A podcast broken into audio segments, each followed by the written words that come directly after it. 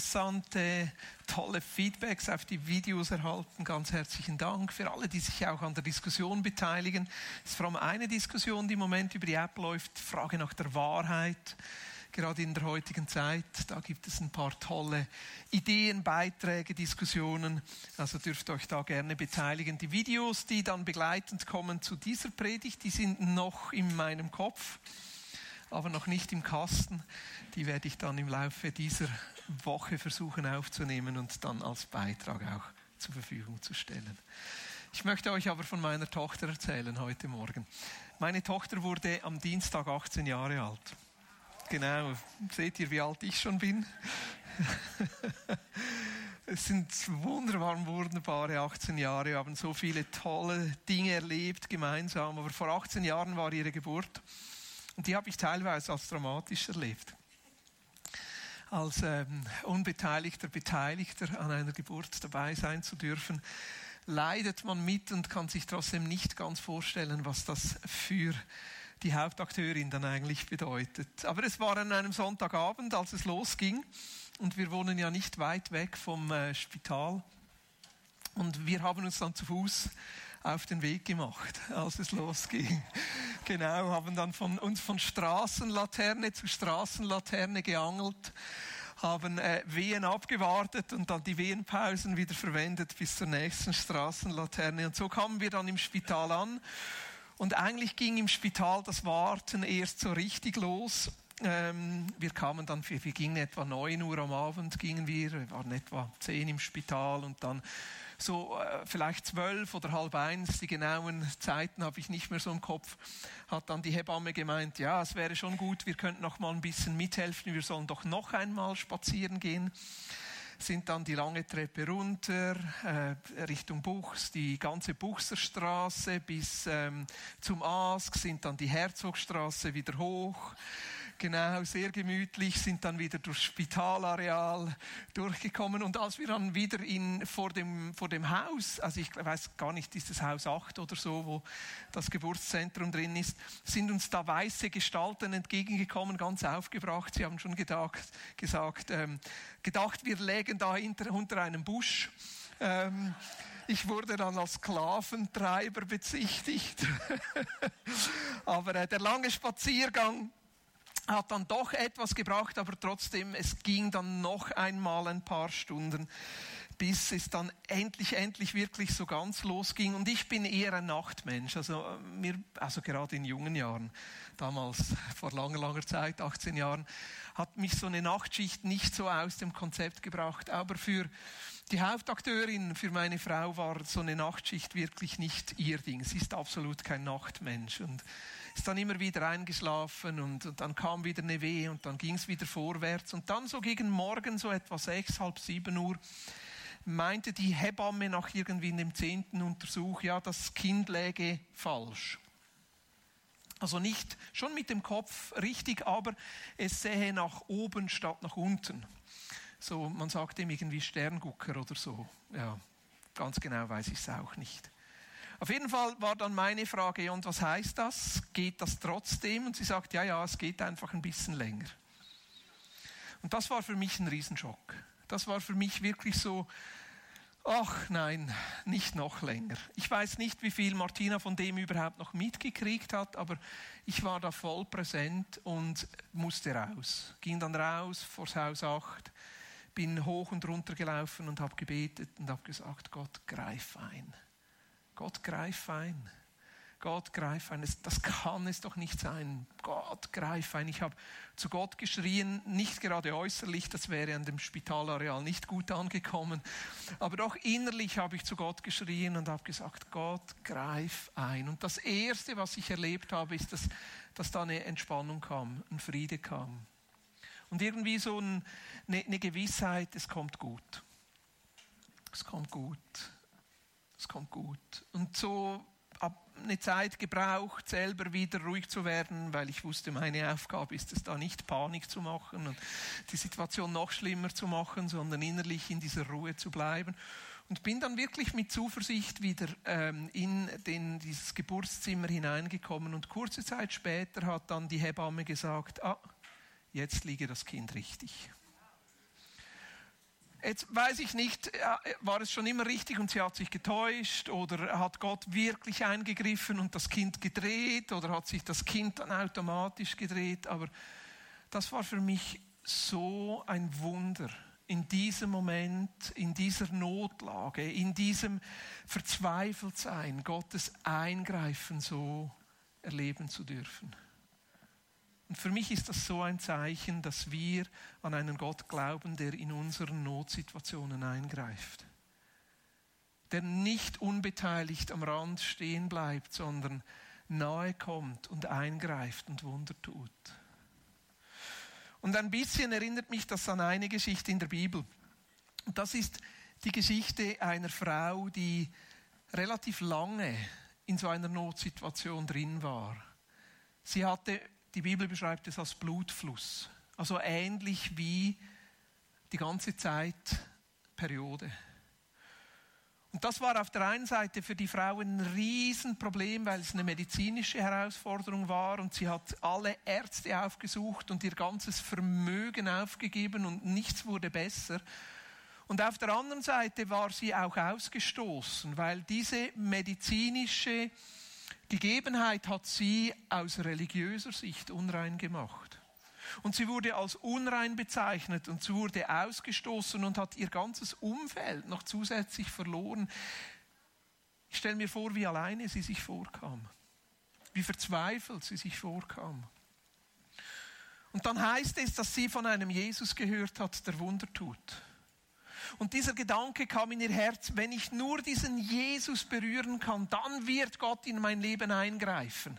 Und dann wird dieses Eingreifen Gottes die Dinge in Ordnung bringen. Und sie hat diesen Jesus aufgesucht und in einer Menschenmenge kam sie dann an ihn ran und hat Hindernisse überwunden und wurde geheilt. Und Gott hat eingegriffen. Und für mich ist das eine dieser Geschichten in der Bibel, die zeigt, dass wir einen Gott haben, der immer wieder in unser Leben eingreift. Weil eigentlich hat es Gott mal ganz gut gemeint hat diese Welt ganz gut geschaffen, hat diese Welt ganz gut geordnet. Aber wir Menschen wollten es selber in den Griff kriegen, wir wollten selber die Dinge in die Hand nehmen, wir wollten selber entscheiden, was für uns passt. Und so kam die Welt ziemlich in eine Schieflage. Und eigentlich erzählt uns die Bibel von einem Gott, der die Welt nicht im Stich lässt in dieser Schieflage, sondern immer wieder eingreift. Ganz persönlich immer wieder nahe kommt.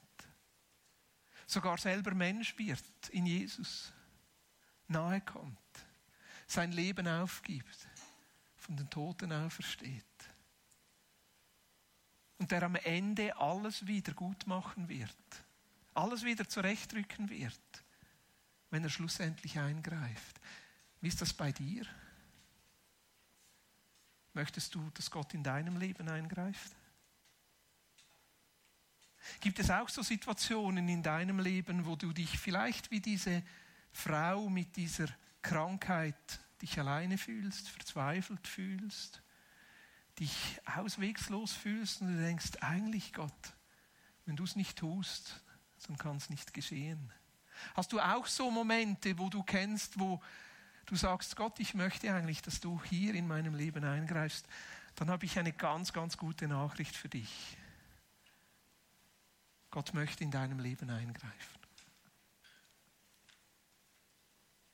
Möchtest du das? Ihr nickt. Ich habe dir gerade sehr persönlich das Evangelium gepredigt. Und ich möchte diese Predigt jetzt dazu verwenden, zu erklären, was ich gemacht habe. Aber ich wollte euch zuerst ein Beispiel geben, wie schön und auch wie einfach es ist, Menschen von diesem Jesus zu erzählen. Das, was ich gemacht habe, folgt eigentlich einem ganz einfachen Muster. Ich habe dir meine Geschichte erzählt, wo ich erlebt habe, wie Gott in meinem Leben eingreift.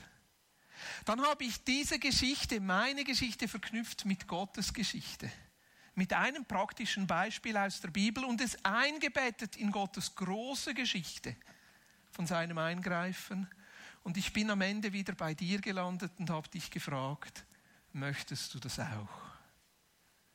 Eine ganz, ganz einfache Möglichkeit, Menschen von Jesus zu erzählen.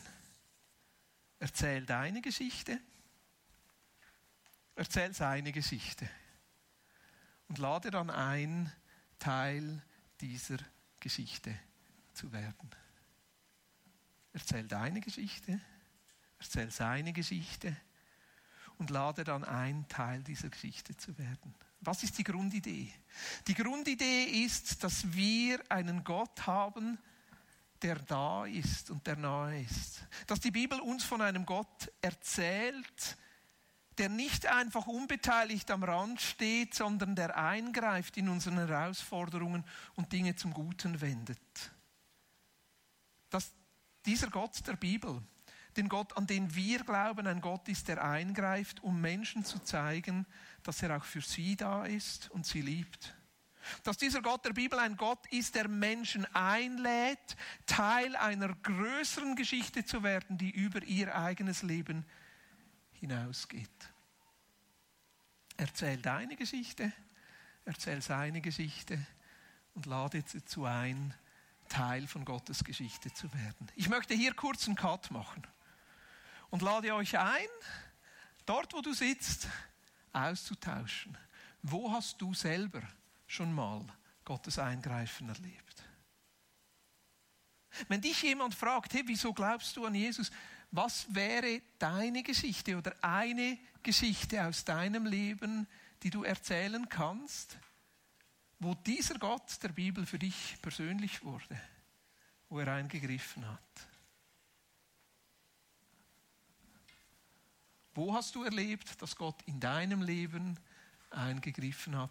Lass uns ein paar Minuten Zeit nehmen und einfach so, wie wir sitzen, über diese Frage austauschen. Einfach sich immer wieder bewusst werden über dieses Eingreifen Gottes, auch diesen Schatz zu pflegen, diesen Schatz zu pflegen, diesen Schatz auch aktuell zu halten. Die Geschichte, die ich euch erzählt habe von der Geburt unserer Tochter, die ist 18 Jahre alt. Und trotzdem, für mich ist sie sehr präsent, sehr aktuell. Es ist ein Eingreifen Gottes, das ich erleben durfte, das ja, sehr, sehr berührend ist. Und da macht es gar nicht, wie, wie alt eine Geschichte ist. Die Frage ist, ob sie für dich lebendig ist. Weil dieses Leben, wo du gespürt hast, dieses Eingreifen Gottes, das ist schlussendlich das, was auch rüberspringt. Erzähl deine Geschichte und dann erzähl seine Geschichte. Und seine Geschichte erzählen hat schon einen Aspekt, dann eine Geschichte aus der Bibel zu finden, die eine gewisse Analogie trägt, die eine gewisse Ähnlichkeit trägt. Da kann es sein, dass das Grundgefühl darin gleich ist, das Grundgefühl der Hoffnungslosigkeit oder dass die, die, die Situation sogar ähnlich ist. Und ich ermutige euch, dort dann eine biblische Geschichte zu nehmen, die auch diese Realität, diese Unmittelbarkeit auch ausdrückt. Und da finden wir ganz viele Beispiele davon, auch wie Menschen diese Form, erzähl deine Geschichte, erzähl seine Geschichte, lade ein, Teil dieser Geschichte zu werden, wie zum Beispiel in der Apostelgeschichte die, die ersten Christen die Jesus-Geschichte erzählt haben. Also manchmal für mich fast unerträglich, wie weit die in dieser Geschichte auch ausholen. Also äh, teilweise erzählen sie die ganze Geschichte Israels über, weiß auch nicht, drei Seiten und ich denke, Mann, komm endlich auf den Punkt. Also, aber da gibt die ganze Apostelgeschichte ist voll und da darfst du dir gerne mal Zeit nehmen. Also Stephanus zum Beispiel vor dem Hohen Rat, Apostelgeschichte 7, hat genau diese, seine Geschichte, Gottes Geschichte so erzählt. Für ihn ist dann nicht so gut ausgegangen, er wurde gesteinigt. Ja, genau, sehr ermutigend. Petrus, Petrus im Haus des Cornelius, Apostelgeschichte 10. Genau gleich. Erzählt seine Geschichte, erzählt Gottes Geschichte und dort ist es dann auf der anderen Seite wieder krass herausgekommen. Gott kommt persönlich mit seiner Gegenwart, bam, bricht hinein. Die fangen an, in Sprachen zu sprechen. Der Geist Gottes ist da. Also auch dort diese Form, das Evangelium zu predigen, das hat Kraft, das löst was aus. Dann Paulus und Barnabas in Antiochia, Apostelgeschichte 13. Sie haben ihre Geschichte erzählt, sie haben Gottes Geschichte erzählt und sind am Ende bei Jesu Tod und Auferstehung gelandet. Paulus Rede auf dem Areopag, Apostelgeschichte 17. Paulus predigt in Athen und stellt Verbindungen zwischen der griechischen Philosophie und dem christlichen Glauben her, indem er diese Geschichte erzählt. Also holt die Zuschauer ganz speziell auch in ihrem Lebenskontext ab. Paulus dann in seiner Rede vor dem Hohen Rat, Apostelgeschichte 22, er verteidigt sich da in Jerusalem vor dem Hohen Rat und erzählt eigentlich auch wieder seine Geschichte und erzählt Gottes Geschichte und verknüpft das miteinander. Die haben alle die Geschichte Israels gekannt. Wieso macht er das? Weil es persönlich wird. Oder dann Paulus in seiner Verteidigung vor Festus und vor König Agrippa, Apostelgeschichte 26. Da legt er wirklich seine ganze Geschichte offen, verknüpft sie auch wieder mit der Geschichte Gottes aus dem Alten Testament und ja, wird dann trotzdem nicht freigesprochen, aber es hat etwas ausgelöst. Also wenn wir unsere Geschichte erzählen und sie mit Gottes Geschichte dann verknüpfen und einbetten, machen wir eigentlich zwei Dinge. Das eine, was wir zuerst machen, wir versuchen auf eine spezifische Geschichte von Gottes Eingreifen in der Bibel zu zeigen, die sich irgendwie mit meiner Geschichte verknüpft. Wie habe ich das vorhin gemacht?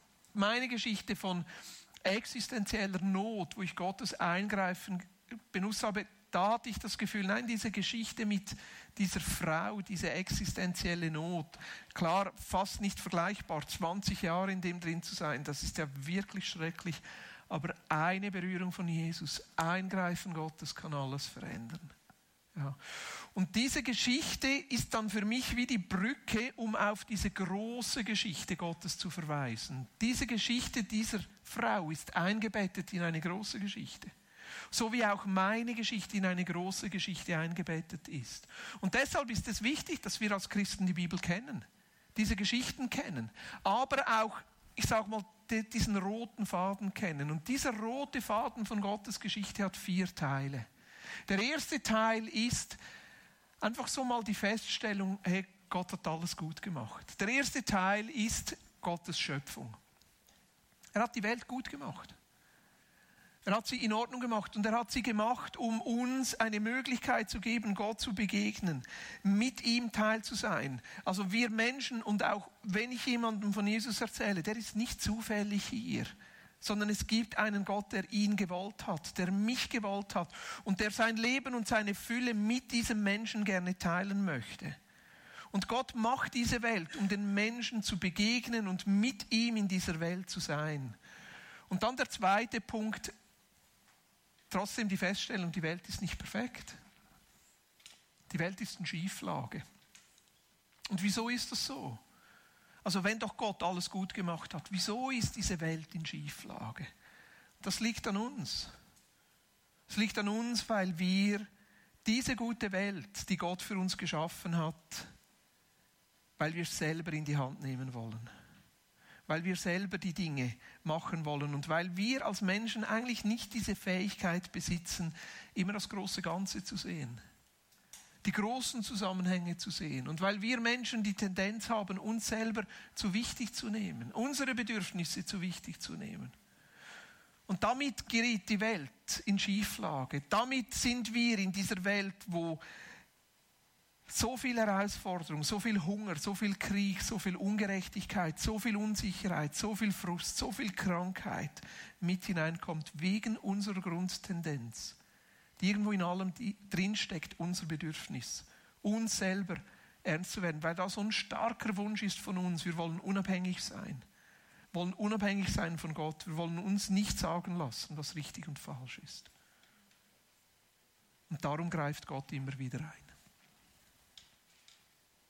Darum greift Gott immer wieder ein, nicht um uns zu maßregeln, sondern um Dinge zurechtzubringen. Darum greift Gott immer wieder ein, weil wir Menschen das brauchen.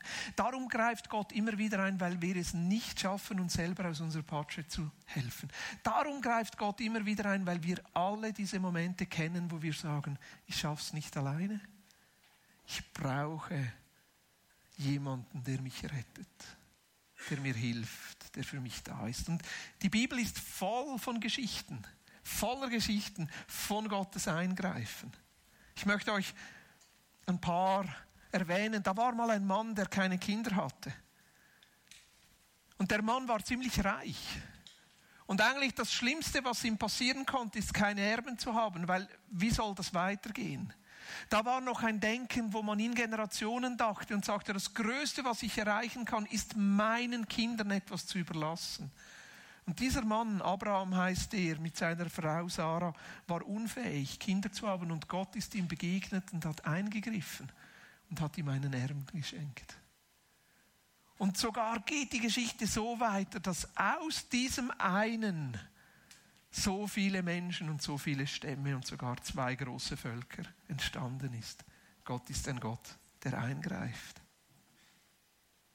Oder da ist ein anderer Mann, der mit seiner Aufgabe völlig überfordert war. Und er hat irgendwie eine ganz große Aufgabe bekommen und ist irgendwie da hineingeschlittert. Am Anfang wollte er es gar nicht. Da ist dieses große Volk Israel. Und die sind unterwegs, weil sie von der Sklaverei übernatürlich befreit wurden.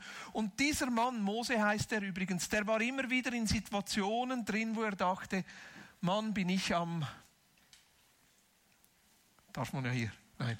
Äh, und der war völlig überfordert völlig überfordert und er brauchte immer wieder das Eingreifen Gottes, um seine Aufgabe zu erledigen. Einmal hat Gott eingegriffen über seinen Schwiegervater. Und das finde ich noch lustig, dass Gott auch Menschen nutzt, um in unserem Leben einzugreifen. Und teilweise hat Gott übernatürlich eingegriffen und ihm geholfen, dass er seine Aufgabe erledigen kann. Und sind wir doch ehrlich, das kennen wir alle dass wir einfach in unseren Aufgaben uns überfordert fühlen. Nicht mehr ein noch aus wissen. Und da bin ich froh, dass es einen Gott gibt, zu dem wir uns wenden können und der eingreift und der hilft, manchmal ganz natürlich und manchmal übernatürlich. Ich möchte dir von einer Frau erzählen. Ist eine Ausländerin. Und die hat einen Mann geheiratet, der aus diesem Israel kam. Also eigentlich war sie da die Inländerin, weil er ist zu ihr gezogen. Und er hat die geheiratet. Ruth heißt die übrigens. Und dann ist das Schlimmste passiert, was ihr passieren konnte. Nämlich zuerst ist der Vater dieses Mannes gestorben und dann noch der Mann selber. Und sie war eine Witwe. Und zu dieser Zeit hat das bedeutet, dass sie keine Zukunft hatte. Zu dieser Zeit hat das bedeutet, dass eigentlich ihr Leben vorbei war. Und Gott hat in ihr Leben eingegriffen und hat ihr einen tollen neuen Mann geschenkt, der sich so großartig um sie gekümmert hat. Das ist unser Gott, der immer wieder eingreift. Ich möchte dir noch von einem anderen Mann erzählen. Ist auch so eine Geschichte, die wir in der Bibel lesen. Dieser Mann wurde von der Bibel sogar als Prophet bezeichnet. Elia heißt er. Und er hat so ganz, ganz, ganz, ganz verrückte Dinge, verrückte Dinge erlebt. Einmal hat er so einen richtigen Kampf mit Priestern aus einer anderen Religion und da ging es richtig zu und her und er hat gewonnen. Und dann war noch Hungersnot und er hat gebetet und auf Grundlage seines Gebetes hat es angefangen zu regnen. Also der hat so richtig, richtig Wunder erlebt. Aber da war die Frau eines Königs, die fand das gar nicht toll. Und die hat gesagt, ich bring dich um. Und das hat diesen Mann so verunsichert, dass er abgehauen ist und am Ende in der Wüste, also in der Wüste, unter einem Baum lag und völlig depressiv war und nur noch sterben wollte. Und ich kann da nachfühlen. Es gibt auch diese Momente, wo wir trotz all dem, was wir schon erreicht haben und erleben durften, an diese Momente kommen, wo wir uns überlegen, lohnt es sich? Will ich? Geht es überhaupt noch weiter? Und Gott hat so wunderbar eingegriffen. Hat ihn übernatürlich versorgt hat ihn woanders hingebracht und ist dort auf so eine wunderbare Weise diesem Mann begegnet und hat ihm neuen Lebensmut geschenkt. Ich möchte dir noch eine andere verrückte Geschichte erzählen von Gottes Eingreifen. Da ist diese Frau, die heißt Esther. Und die war in einem fremden Land eigentlich war sie in Persien, das war das Großreich zu dieser Zeit, das, das USA zu dieser Zeit. Ja, vielleicht das China zu dieser Zeit, wer jetzt wirklich die Großmacht ist, lässt sich ja streiten. Also das war die Weltmacht zu dieser Zeit. Und da war ein König, der Xerxes, der war ein bisschen, ja, was, was soll ich sagen, auf Prestige bedacht und ihm war es wichtig, dass er eine schöne Frau hat. Und dann hat er so ein Trinkgelage gemacht und seine Frau hat sich geweigert, sich als Barbie zu präsentieren. Die wollte nicht ihre Schönheit für ihn diesen besoffenen Männern präsentieren. Xerxes wurde natürlich wütend, hat sie abgesägt und hat gesagt, ich brauche eine neue Frau. Und hat sich Esther ausgewählt, einfach nur weil sie wunderschön war. Eine ganz junge Frau. Und die kam in eine Situation hinein, wo es um Leben und Tod ging. Weil nämlich jemand einen Plan hatte, alle Juden zu töten. Und sie musste all ihren Mut zusammennehmen. Trotz dieser Vorgeschichte, um zum König zu gehen. Und Gott hat eingegriffen. Gott hat eingegriffen und sie und das Volk, ganze Volk Israel gerettet. Ich möchte dir noch eine letzte Geschichte erzählen von Gottes Eingreifen. Eine magst du noch hören, oder? Er ist von einem Mann wieder. Und dieser Mann ach, der war ein bisschen speziell, der hieß Saulus. Und eigentlich meinte er es ganz gut, weil er war so ein religiöser, ganz, ganz ernster. Also vielleicht könnte man fast sagen, er war ein Fanatiker. Aber der, der war so überzeugt von seinem Glauben, dass er die erste Kirche gehasst hat, weil er gesagt hat, das ist eine Sekte, die uns vom wahren Glauben wegbringt. Und er hat versucht, all diese Christen, diese junge Kirche zu verfolgen. Und hat sich sogar Briefe ausstellen lassen, um, um da rumzuziehen. Und einmal war er so völlig wieder aus dem Holzweg und war so richtig dran, einen riesen, riesen Fehler zu machen. Und Gott hat eingegriffen und sich buchstäblich ihm in den Weg gestellt und hat sich ihm persönlich gezeigt und sein ganzes Leben hat sich verändert sein ganzes Leben. Das sind Geschichten von Gottes Eingreifen. Und vielleicht gibt es noch, nein, ganz bestimmt gibt es doch noch ganz viel mehr. Das ist der dritte Teil, wenn ich Gottes Geschichte erzähle. Schöpfung, die Welt in Schieflage, Gott greift immer wieder ein. Um dann zum vierten Punkt zu kommen, ja wieso greift denn Gott ein? Gott greift ein, weil diese Welt und seine Schöpfung noch nicht dort angelangt ist, wo er möchte. Die Welt und die Menschen sind immer noch im Werden, weil das Projekt, das Gott mit dieser Welt hat, noch nicht fertig ist. Weil Gott noch nicht fertig ist mit seiner Schöpfung, mit der Welt, weil Gott noch nicht mit dir fertig ist. Und Gott möchte, dass alles in Ordnung kommt. Dass unser Verhältnis zu ihm wieder in Ordnung kommt, dass unser Verhältnis zu uns selber wieder in Ordnung kommt, dass unser Verhältnis zueinander wieder in Ordnung kommt. Und auch, dass unser Verhältnis zur Natur wieder in Ordnung kommt, weil so vieles da in Schieflage ist. Und deshalb greift Gott ein und Gott hat so einen Traum mit dieser Welt, das sich mit einem Wort ausdrücken lässt. Und dieses Wort heißt Friede. Das ist so Gottes Idee und Gottes Traum mit seiner Schöpfung, diesen Zustand des Friedens. Und weißt du, nicht so einen oberflächlichen Frieden, sondern einen ganz tiefen, runden, ganzen Frieden. So einen Zustand, wo man einfach sagen kann, es ist gut. Und vielleicht kennst du das auch. Wenn du so ein Projekt abgeschlossen hast und dann aufs Projekt draufschaust und sagst, es ist gut.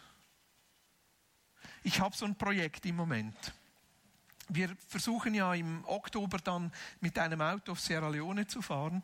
Und im Moment habe ich so mit Altholz und mit Vollkernplatten so einen Aufbau gebaut. Und für ein Dachzelt obendrauf, dem wir dann so auf der Reise übernachten können und dann so eine Ausziehschublade, dort kommt dann der Grill hin und das, das Kochgestell und alles und so. Und ich bin so weit mal, dass das Ganze hält. Aber so ganz fertig ist es nicht aber ich habe so einen Traum, wie es aussehen sollte. Und wenn jemand von euch Schreiner oder Zimmermann ist, ich verbiete dir, zu nahe an das Auto ranzugehen. Weil ich habe da einen innerlichen Traum, wie ich dann am Ende daneben sitze, mit einem alkoholfreien Bier natürlich, daneben sitze und dann drauf schaue und denke, jetzt ist es einfach gut. Aber da braucht es noch. Da braucht es noch einiges an Eingreifen. Jetzt von meiner Seite. Und so hat auch Gott einen Traum.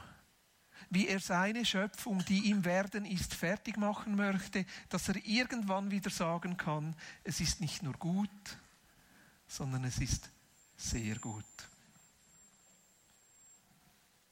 Das ist Gottes Geschichte. Es ist die Geschichte von Schöpfung zur Schieflage, zu Gottes Eingreifen, bis hin, dass Gott alles wieder in Ordnung bringt. Und das löst eine Hoffnung aus.